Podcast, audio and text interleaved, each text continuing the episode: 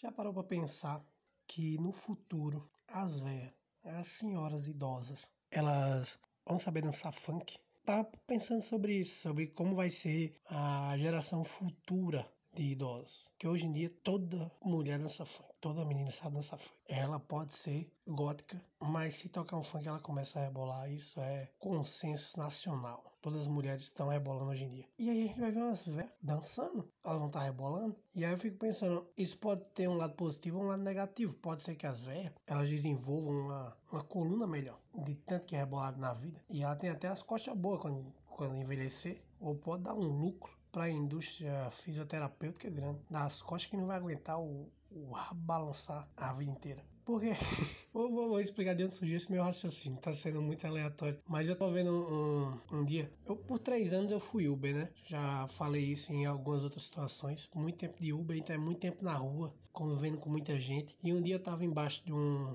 de uma sombra de uma árvore, esperando alguma viagem, né? Um passageiro solicitar no aplicativo. Eu vi um senhorzinho andando na rua. E quando eu olhei para aquele senhorzinho, tipo assim, eu vou explicar, o senhorzinho tá andando, e ele tava com uma boina, uma calça, uma camisa de botão, uma calça bege e a camisa de botão tinha um suspensório e um óculos aviador, um ray né? E a boina.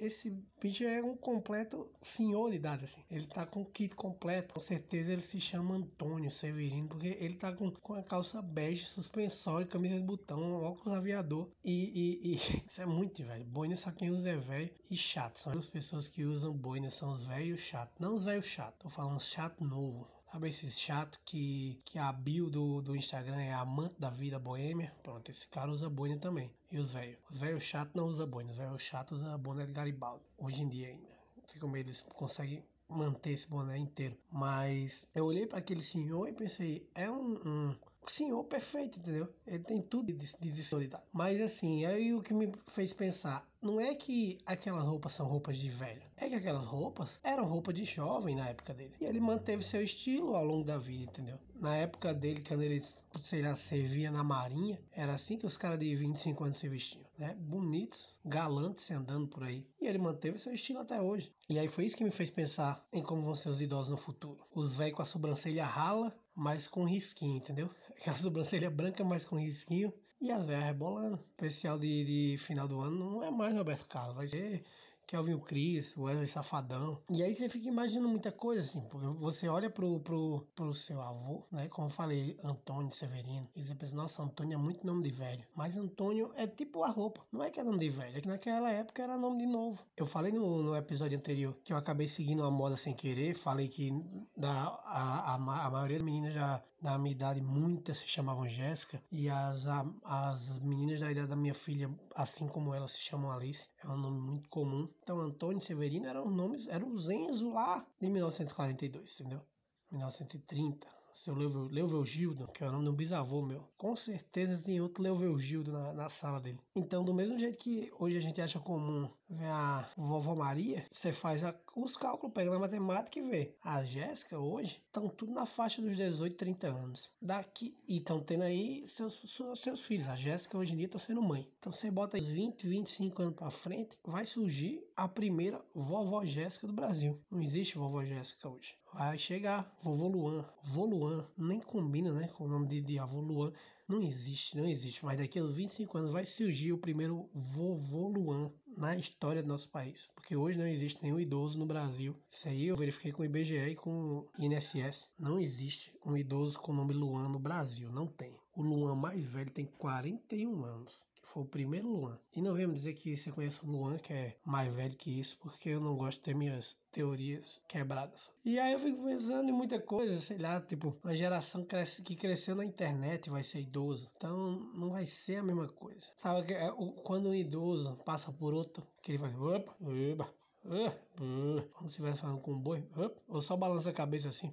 Te vi aí. Quando um idoso passar por outro na rua, vai dizer, ei galera, tira uma selfie e fazer um bumerangue, botando a língua para fora. Seu Guilherme e seu Heitor. Sabe quando você entra na, na casa da sua avó? Você vai entrando devagar na casa da sua avó, meio que chega de surpresa na casa dela, ela tá lá na cozinha, lavando a louça e tá tocando na rádio. Abençoe a Senhor as famílias, amém. Aí quando você estiver entrando na casa da vovó Jéssica, vai tá tocando. Cai de boca no meu bucetão. E as velhas vão ser blogueiras. Já parou pra pensar nisso? Que as velhas vão ser blogueiras? Já tem gente fazendo conteúdo pra internet, pra idosos hoje. Tem, tem sim. Mas a, a, a Boca Rosa, a Kéfera, a. Como é o nome daquela menina que fez uma festa mesmo tendo contraído coronavírus, não, como era, a Pugliese, elas vão ser idosas. E a vida delas sempre foi ser blogueira, sempre foi ser influência. Elas vão manter esse trabalho, entendeu? Então elas vão fazer aquele story. Oi, gente, olha só quantos recebidinhos que chegaram da Drogazil. Vou abrir aqui. Menino tem pra dor de cabeça, pra pressão.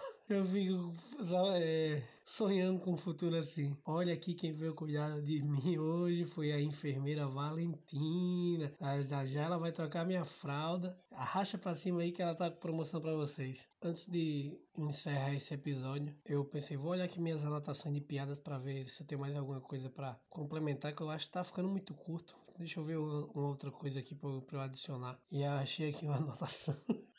que é tão ruim que eu vou comentar aqui e para vocês ouvirem. Porque se eu, se eu fizer no palco, não vão rir. Então é melhor fazer aqui sozinho e imaginar que vocês estão rindo. Não sei que vocês não vão rir disso. Eu tava olhando aqui minhas anotações de piadas para 2020. Tipo, coisas que eu vinha anotando para testar a partir de março, de abril e tal. Minhas anotações que nunca foram levadas pro palco. Eu tenho anotação aqui. Tipo, você já parou para imaginar se o serviço de café da manhã do motel e do hotel fossem invertidos? No hotel, você acordava, ligava na recepção, pegava seu café da manhã numa portinha assim. Tocava a campanha, você abria uma portinha e tinha um café da manhã lá. Enquanto isso, no motel, entre 8 e 10 da manhã, você tinha que descer para um saguão comum de todos que estão que pernoitaram naquele motel. E, e aí aquela galera se olhando com cara de que. Todo mundo se olhando com cara de quem transou. E você olhando nos olhos da pessoa pensando: cadê aquela pessoa que parecia um cachorro quando tava lá gritando? Parecia um cachorro latino. Tava aquela encarada de, de quem era aquele gemido que atravessou a minha parede. Esse foi o Andamos no Espaço Volume 2. Um forte abraço. Fiquem em mãos e lave a casa.